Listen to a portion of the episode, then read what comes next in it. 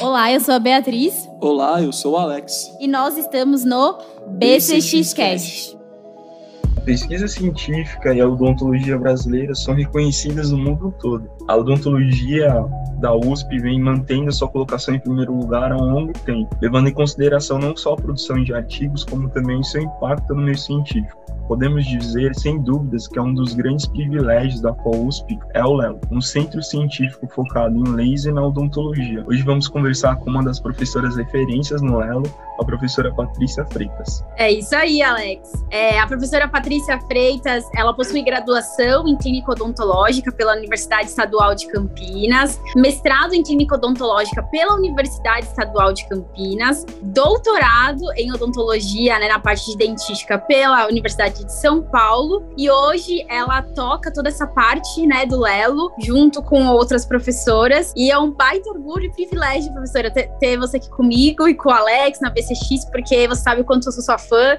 durante toda a graduação. E bem-vindo ao BCX Cast. Eu que agradeço, Beatriz, a você, ao Alex, aí, pelo convite para participar desse podcast, falando um pouquinho do que eu faço aqui, dentro do cenário hoje também, contextualizando isso dentro da odontologia. E fico muito feliz também de ver os degraus que vocês já subiram, nossos ex-alunos e onde vocês estão hoje contribuindo também para a nossa profissão. Tá? Um prazer estar aqui com vocês. Muito bom, muito prazer.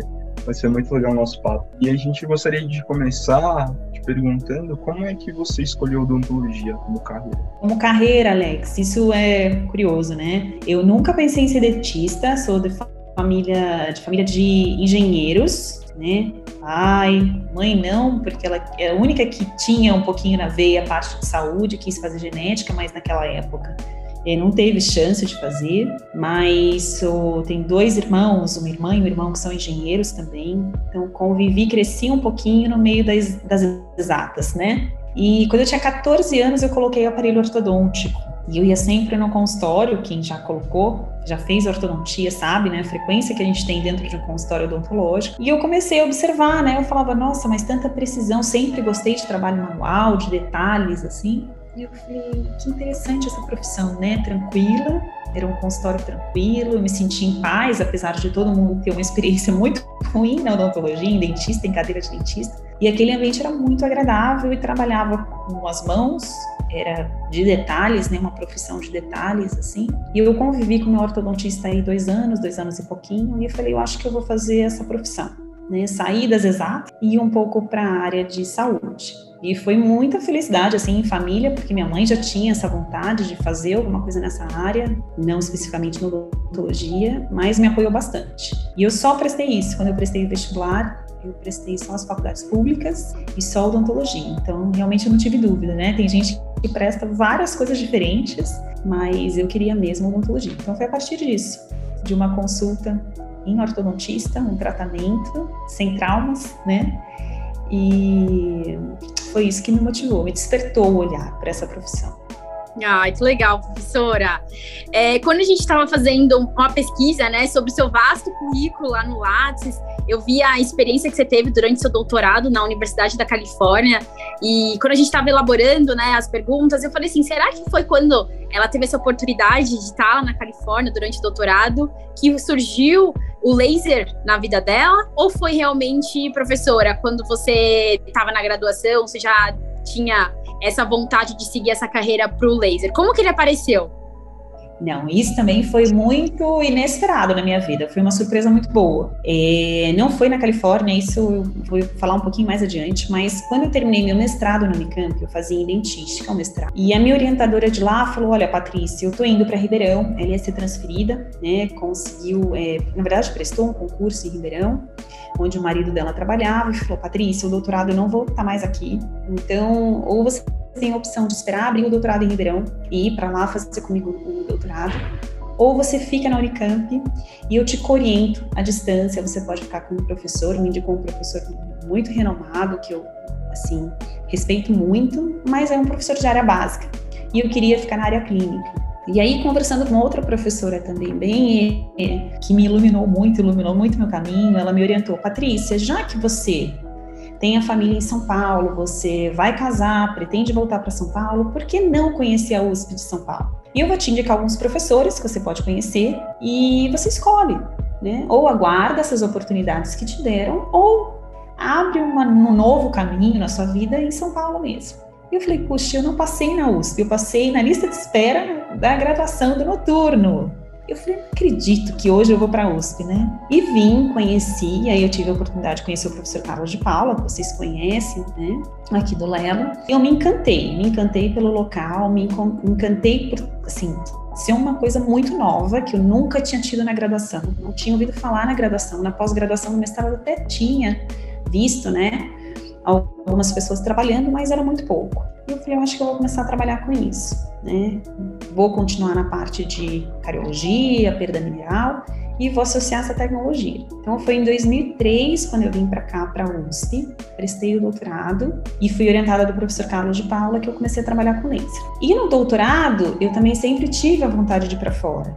Eu já tinha externado isso para o professor Carlos logo que eu entrei. Eu falei, professor, eu tinha vontade de fazer um doutorado sanduíche e morar um tempo fora. Eu aguardei um pouquinho e acabei indo ficar com um dos professores também bastante expoentes na parte de cardiologia, que é o professor John Featherstone, hoje ele está aposentado, e que ele também trabalhava com laser de alta potência. Então, juntei útil ao agradável, né? Continuei na minha linha de pesquisa, consegui ir para fora, ficar um tempo na Universidade da Califórnia, e trabalhar com laser, porque eles também tinham essa tecnologia, eram professores que já tinham publicações na parte de laser de alta potência, eh, em cariologia, então eu juntei tudo. E aí, lógico, né, aprimorei ali meu conhecimento com os lasers de alta, alguns equipamentos que a gente não tinha no Brasil, eles tinham lá, e foi assim, não foi quando eu fui para lá, foi um pouquinho antes, mas é, foi uma oportunidade que eu tinha aqui, tive aqui na USP mesmo de São Paulo, de começar a trabalhar com essa tecnologia. E hoje eu vejo, né, o quanto que a USP, o Lelo aqui, é, é uma referência não só no Brasil, mas no mundo do uso dos lasers. Então vim para o centro certinho, né? Eu caí assim, foi uma oportunidade muito, uma, uma grata surpresa, né? Que me deram de vir a tudo que aconteceu na minha vida e eu ter que vir para São Paulo, né? Não consegui continuar lá, na verdade não consegui, né?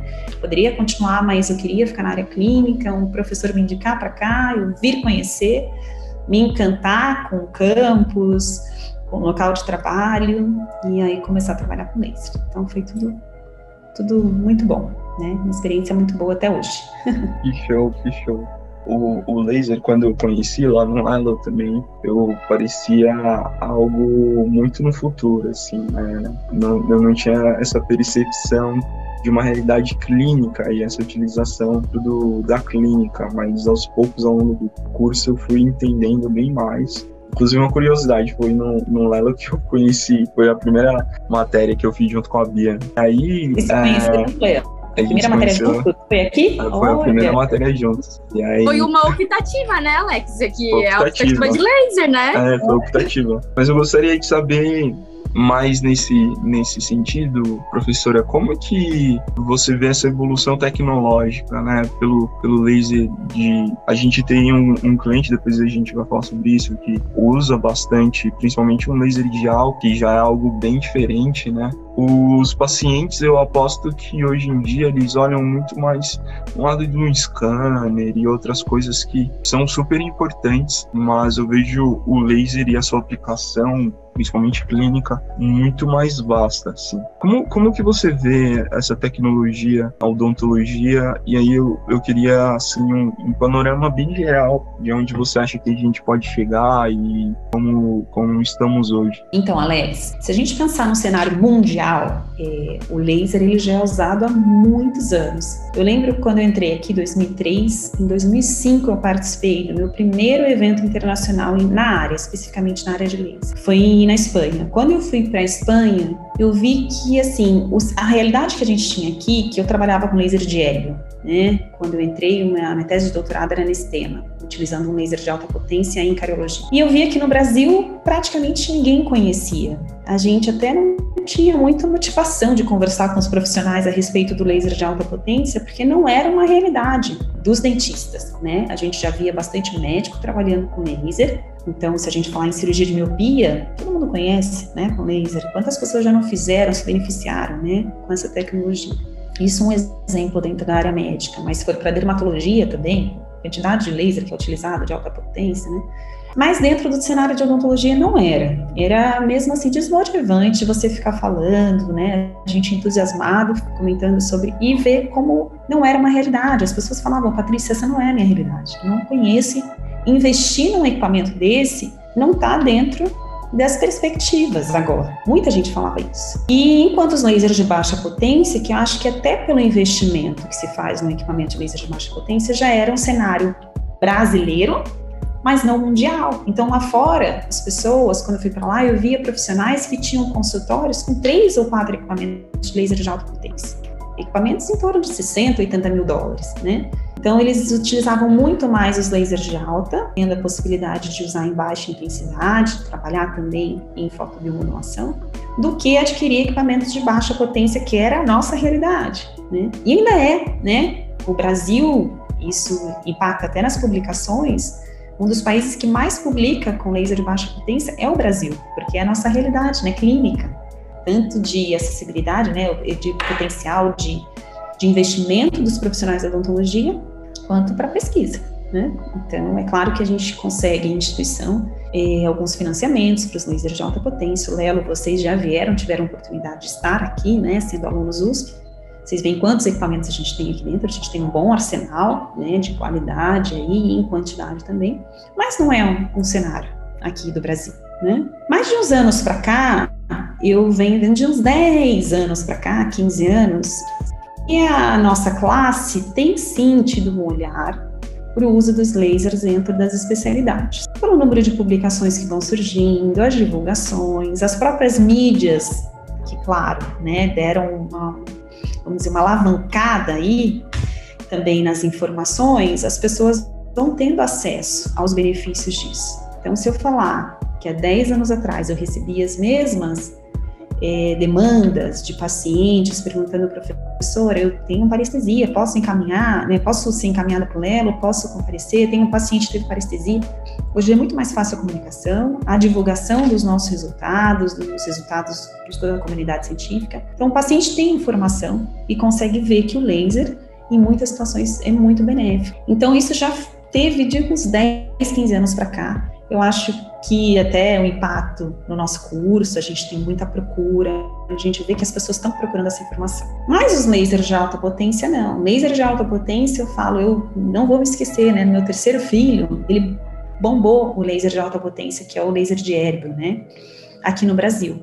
Então, seguindo uma sequência aí, que a entrada dele no cenário brasileiro foi muito vinculada à demanda por estética, ao grande número de laminados cerâmicos sendo feitos, e a gente vê isso na parte estética, como isso também tem sido feito de rotina, né? Se a gente entrar nas mídias dos profissionais de odontologia que atuam na parte estética, é basicamente laminados cerâmicos, né? Que todo mundo quer fazer, os pacientes estão procurando, a gente fica preocupado um pouquinho com esse cenário, né? Vocês sabem, existe uma grande discussão aí na indicação, mas não é o foco dessa, desse podcast. Mas em função disso e de alguns trabalhos tendo que ser removidos, entrou o laser de alta potência, né?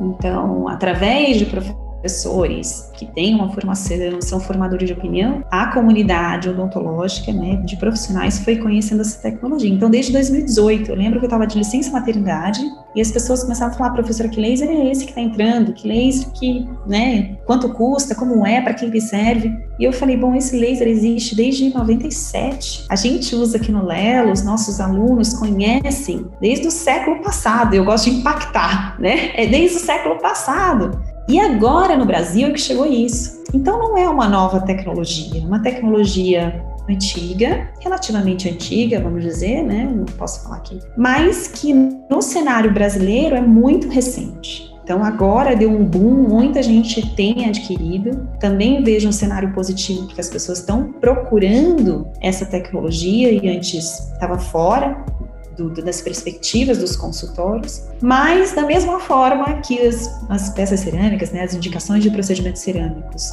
trouxe é, uma preocupação, o uso do laser de alta potência também está trazendo para a gente uma preocupação, né, de um uso indevido, sem o um conhecimento. Vocês fizeram a nossa optativa, dominam, né? a tecnologia, o conhecimento, fundamentos e sabem que isso não é só um instrumento, né? Ele tem interação com o tecido biológico, cada tecido biológico pode responder de forma diferente. Então, tecnicamente, o laser ele tem baixa complexidade de realização, mas do ponto de vista de, de entendimento de interação, de resposta biológica, ele é muito complexo.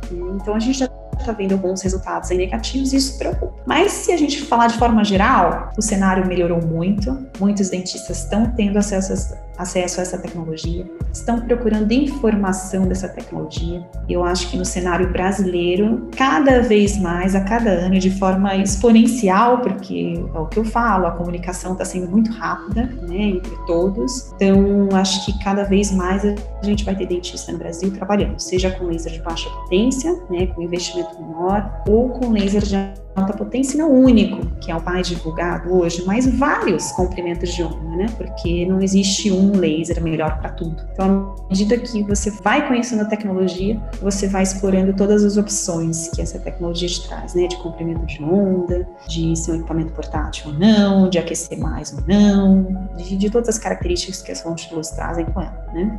Uhum. Com. Então, eu vejo que já evoluiu muito, mas e que ainda vai evoluir muito mais, né? Muito mais gente adquirindo, tendo contato com isso. E eu espero que junto com isso, né, com a inserção desses equipamentos nos consultórios odontológicos, entre o conhecimento também dessa tecnologia. Né? Eu espero que os dois sejam evoluam juntos, que os profissionais usem e também estudem isso aí, né? Para utilizar com muito bom senso. É isso mesmo, professora. É isso mesmo. É, e professora Patrícia, você chegou até a mencionar, né, nessa resposta anterior que você falou que o laser de alta potência já existe desde o século passado. Você teve oportunidade, né, no seu é, doutorado de ter contato e ver o quanto lá fora a tecnologia é implementada muito mais rápido do que aqui no Brasil. E eu vejo assim que a odontologia brasileira, principalmente a da USP aí, é muito valorizada pelas linhas de pesquisas, né? Por exemplo, aí no Lelo, a gente já sabia que tinha laser de alta potência há muito tempo. Você é, explodiu em 2018, mas vocês já vêm utilizando no Lelo há muito tempo. E eu gostaria de saber, assim como o Alex, o que, que você, você especificamente tem pesquisado? Qual que é a sua linha de pesquisa atual e quais as tendências é, do laser na odontologia que você vê para o futuro? Uhum. Então vamos lá, Beatriz. É, eu vejo até, só, só voltando no começo da sua pergunta aí, né, quando você falou que é, ele demorou a entrar aqui no cenário brasileiro, né? Demorou, acho que pela. A gente tem duas coisas, né? É, na verdade, eu acho que os lasers de alta potência demoraram um pouquinho a entrar, porque a gente não tem, principalmente naquela época, né, lasers de hérbio produzidos aqui. A gente tem os diodos produzidos para odontologia, né, produzidos no Brasil. E vocês sabem, todo produto que entra no Brasil, a quantidade de taxas, né, que se coloca, então às vezes fica inviável para um cenário, né, de acordo com o país de origem, a moeda, fica inviável realmente para investimento. Às vezes nem vale a pena o produto, né? Você fala tanta taxa que é colocada em cima do produto que não vale a pena. Então, por isso que eu acho que demorou um pouquinho entrar aqui no Brasil e mesmo a necessidade de conhecer, estudar e como a gente não tem isso no nosso currículo, acaba ficando como uma segunda opção, né? Uma opção depois de formar, então isso é um pouquinho também dificulta um pouquinho, mas entrou. E o que eu vejo de perspectiva, o que eu trabalho hoje, né, aqui dentro do Lelo. O Lelo, como vocês conhecem, é um centro multidisciplinar. A minha formação é dentística, então tenho trabalhos conduzidos aí na parte de clareamento dental, na parte de cariologia, então vendo alteração em tecido mineral, em preparo dental, adesão em tecidos irradiados, né? Na parte dentística tenho uma série de trabalhos sendo conduzidos, tanto em controle de erosão dental também, né? Quando penso em tecido mineralizado, tanto vou para a parte de prevenção quanto tratamento. Então, isso é o que eu trabalho. E com fonte de luz em baixa intensidade para clareamento dental, que a gente já estudou muito fonte de luz LED azul, agora a gente está estudando as fontes de luz LED violeta. E recentemente eu tenho trabalhado com harmonização orofacial, que também é uma especialidade que é de 2019, né, quando foi reconhecida pelo CFO, já tem bastante profissional é, da nossa e da odontologia trabalhando trabalhando então com isso. Não especialistas, né? Ontem eu estava vendo a quantidade de especialistas é tão menor do que pessoas que trabalham, né? Mas muita gente já fazendo a prática de harmonização. Então também comecei a trabalhar com fontes de luz em harmonização orofacial, seja para tratamento, a gente está com alguns projetos aí começando com a parte estética, quanto que aí é o que a gente domina mais, porque a gente já tem experiências em outras áreas, é na parte de intercorrência e complicação de ROF, né? Então, quando tem edema, quando tem isquemia, necrose, eritema, hematoma, como a gente já trabalha com isso em outras especialidades, na ROF agora a gente está juntando, né? Procedimentos de harmonização as intercorrências e complicações e a fonte de luz na abordagem disso. Então, isso eu com a professora Luciane Azevedo aqui, a gente tem focado alguns trabalhos nessa parte, nessa nova especialidade, né? Especialidade recente aí da, da odontologia. E trabalho também um pouco fora, um pouquinho da parte estética, né, seja dental ou facial, com é, lesões em tecidos nervosos. Né? Isso foi uma história muito particular. O meu irmão teve paralisia de Bell e eu comecei a me interessar pelo laser nessa parte, fazer alguns projetos clínicos, tive uma orientada fisioterapeuta, então que me ajudou muito também no desenvolvimento de alguns trabalhos. Então, hoje eu trabalho menos com isso, quem trabalha é a professora Luciane, mas eu já desenvolvi alguns trabalhos aí nessa parte de lesões em tecidos nervosos. Na verdade, eu fiquei bem curiosa nessa parte estética da harmonização, professora.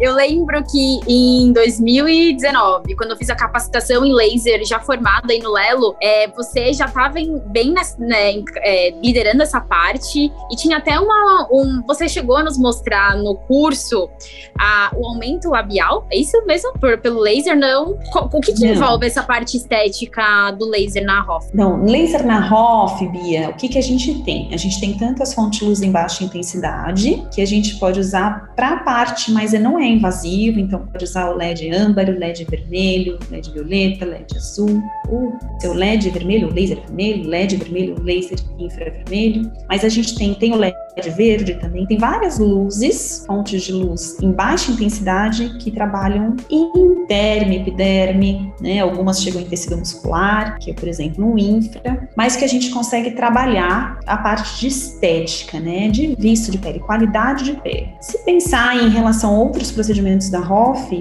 é, ainda não tem estudos que comparam isso, a gente está é, é, planejando, ainda não começou. Esses estudos a gente não começou, mas a gente já discute bastante.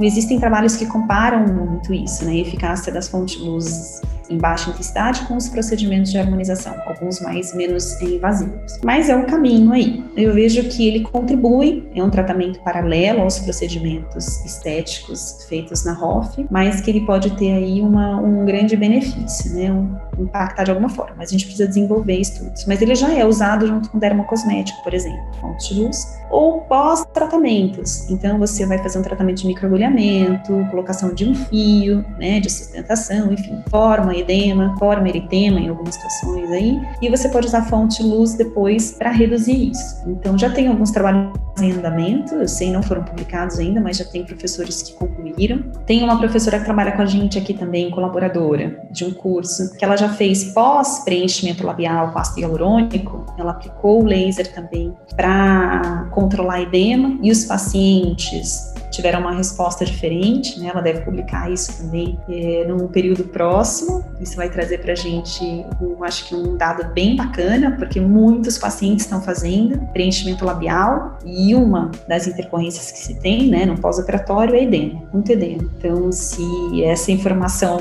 tiver uma contribuição, eu acho que sim, vai ser, por exemplo, nesses procedimentos. Então, é, podem ser usadas as fontes de luz em baixa intensidade. E as fontes de luz em alta, né, já são muito utilizadas na dermato. Esses são os lasers que eles fazem o resurfacing, ou fazem o peeling é, é, de pele, ou tratam melasma, que são os lasers de neodímio, são os lasers CO2, os lasers de hélio. A dermatologia trabalha bastante com isso. A odontologia trabalha menos, que mais uma vez, é um investimento alto para você trabalhar na parte estética. Né? Existe aí algumas possibilidades, existem possibilidades de aluguel de equipamento, e eu acho que vai ser assim para a parte estética odontológica, porque esses equipamentos são mais caros do que os equipamentos odontológicos para dente, né? Mas são poucos profissionais da odontologia que trabalham com os lasers de alta potência em ROF, né? São mais os dermatologistas mesmo. Tá indo uma, uma, uma, uma duas profissões com, com, com procedimentos vamos dizer, uma interseção aí, né? Que é a dermatologia e agora a odontologia. Mas esse cenário que a gente vê, as fontes de luz em baixa intensidade, tanto para melhora de qualidade de pele e para as intercorrências e complicações,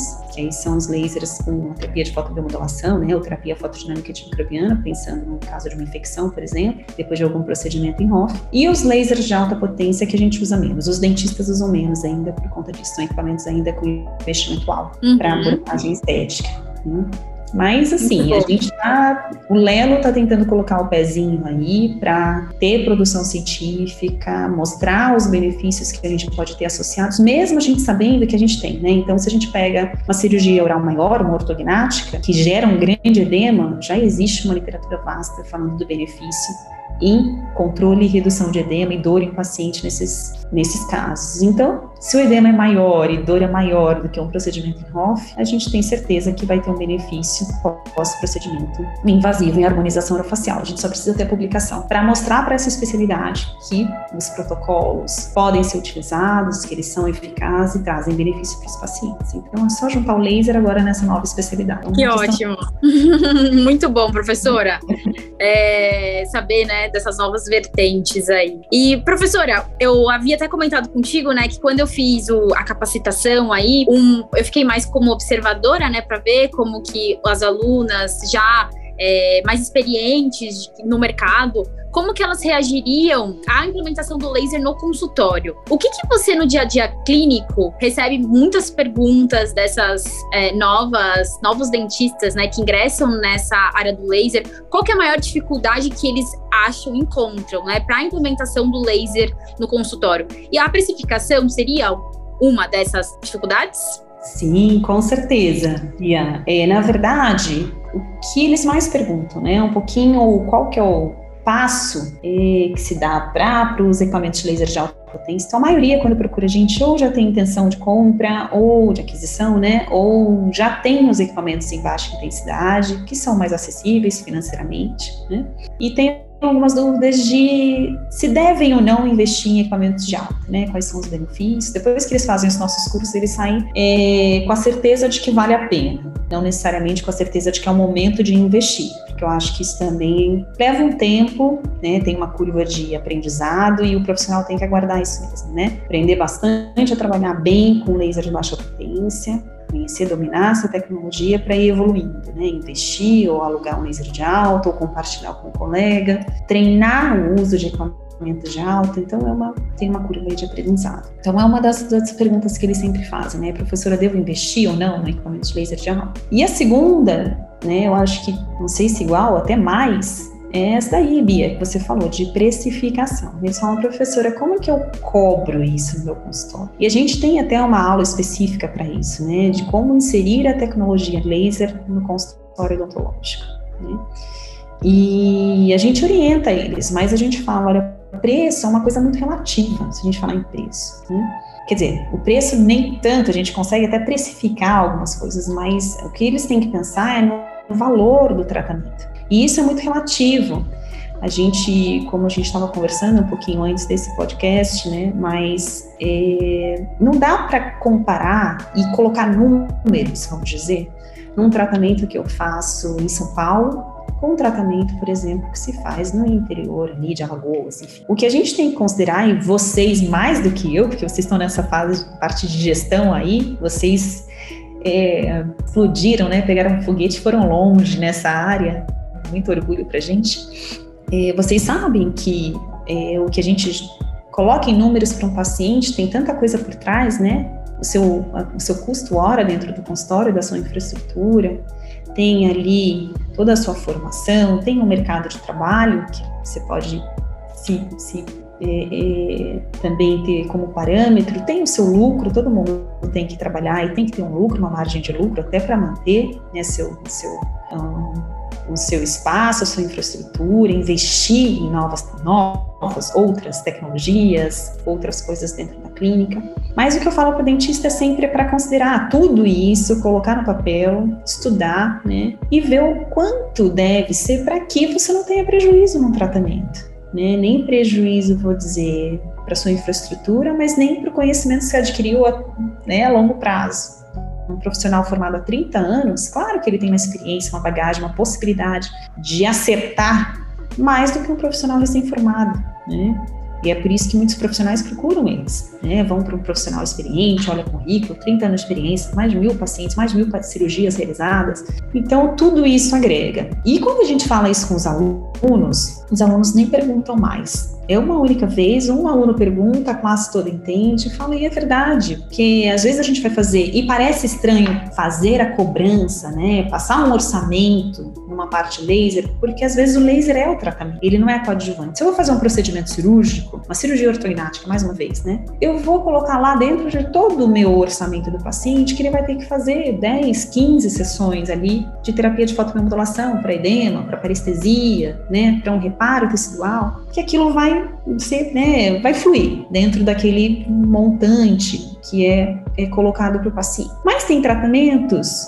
que a gente, o paciente só vai até o consultório só para isso, né? Então ele vai tratar, fazer uma, um tratamento de uma abordagem de uma lesão de herpes, ou um tratamento preventivo para herpes, ou ele tem disfunção temporomandibular, então ele já faz uma, um tratamento com algum profissional, e esse profissional te indicou para usar o laser e ser coadjuvante aquele tratamento para dar conforto para o paciente, enfim. Ele senta na sua cadeira para você pegar o equipamento e irradiar né? As pessoas falam, e aí, o que, que eu faço, né, professor? Eu falo, gente, imagina que você está fazendo uma consulta. Você sentar sem nada na mão, sem um instrumento, sem um material odontológico e conversar com o paciente, tem um valor enorme, né? E é a mesma coisa com laser. Você vai estar ali, o seu custo fixo pode ser baixo, né, para aquilo, né, porque você está o, o, procedimento, mas o seu conhecimento e o procedimento que você está realizando no paciente não invasivo, um procedimento relativamente rápido em alguns casos, mas e que tem um benefício já comprovado, é o que vale.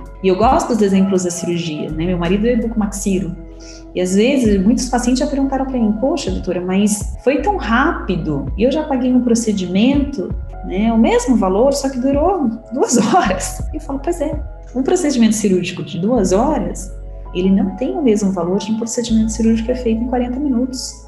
Né? Isso depende da técnica, da experiência do, de quem está fazendo. Às vezes pode ficar duas horas e meia, quatro horas para tirar o terceiro molar, né? E outro faz em 30 a 40 minutos. Seu pós-operatório vai ser completamente diferente no paciente. Então, a partir do momento que você faz o paciente entender isso e valorizar aquilo que você está colocando para ele, eu acho que acalma as nossas, né, as nossas perguntas, as nossas inquietações em relação a isso. E mais isso leva também a, a gente só tem tranquilidade de e eu vou usar o termo que você usou, Bia, mas eu acho que é de precificar o nosso tratamento quando a gente tem muita experiência e muita segurança daquilo que a gente está fazendo. Então, quando os alunos chegam para a gente falar, mas como cobrar? E depois isso é uma coisa tão natural, porque é a experiência, mais uma vez, se eu sentar para conversar com o paciente meia hora, isso pode ter um valor, né?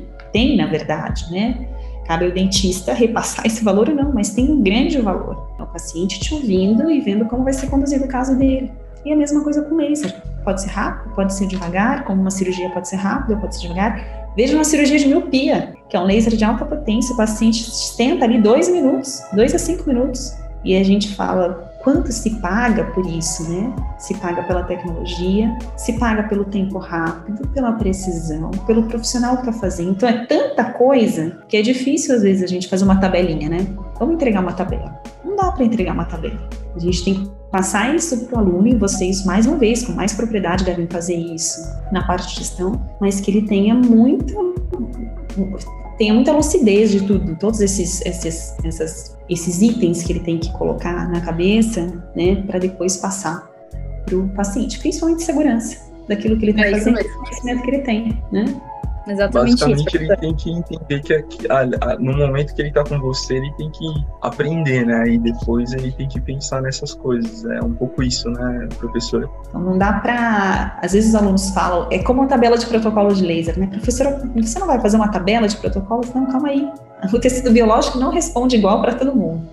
Então, a gente tem que partir de um princípio e dali você pode ir margeando que você não vai errar. Mesma coisa quando eles falam, ai, como a gente precifica isso? Calma. vamos partir daqui e aí vocês podem explorar um pouquinho mais no seu consultório, o outro vai explorar um pouquinho menos, porque senão ele vai perder paciente, porque ele é lá no interior, e vocês vão é, tateando essa margem, né, margeando todo esse conceito que a gente passa, mas olha, é uma vez só um aluno e aí depois a gente, a gente tem um feedback muito grande dos alunos, o contato de todas as turmas, eles têm um grupo de WhatsApp com a gente, a gente vai se comunicando. Vou dizer que depois de curso, que a gente tem de 60 horas, hoje com 68 horas para eles, não vem uma pergunta em WhatsApp perguntando disso. Vou ser muito sincera. É durante o curso Normalmente no começo, aquela ansiedade de falar, nossa, e agora? Quando já tem a parte de inserção da tecnologia em consultório, com uma professora que tem MBA em gestão, né, então já tem uma bagagem grande, então acho que é um pouco, e ela não faz tabela, né,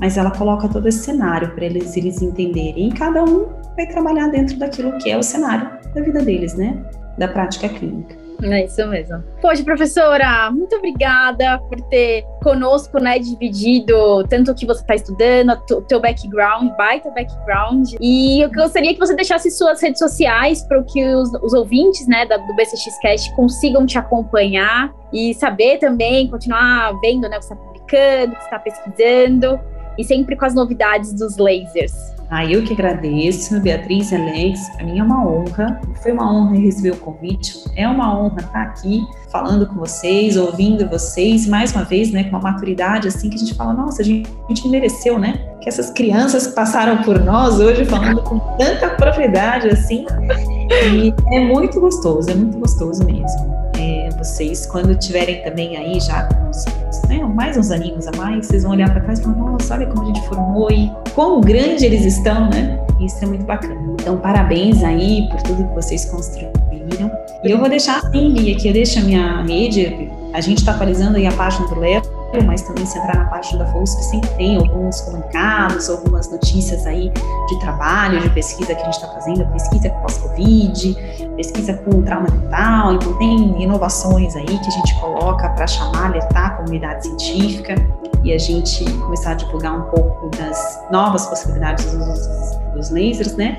E coloco isso também, coloco tanto a minha página, né, que é Prof. Patrícia Freitas, que é do Insta, e a gente tem a do Lelo, que é Lelo FUSP 1995, que é, foi quando ele foi fundado.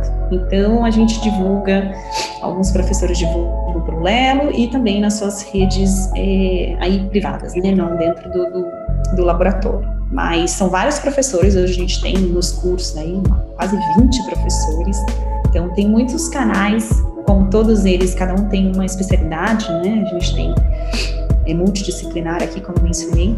Vários professores divulgam em cada especialidade, né, da odontologia. Isso é muito bacana também que a gente tem aqui. O laser ele não é uma especialidade, mas em todas que ele se insere, a gente consegue ter um professor que trabalha com credibilidade, com seriedade dentro da parte de pesquisa, dentro da parte clínica, então consegue trazer essas informações sempre novas coisas que estão sendo estudadas e coisas que já têm evidência científica e para os nossos alunos, para os profissionais que buscam, procuram a gente. Então, realmente é um prazer estar aqui no Lelo, trabalhando com esse, esse, grupo todo que produz tanta coisa. E no Brasil, não vou dizer, né? Porque o Brasil produz tanta coisa que é um orgulho também ser brasileiro e trabalhar com laser.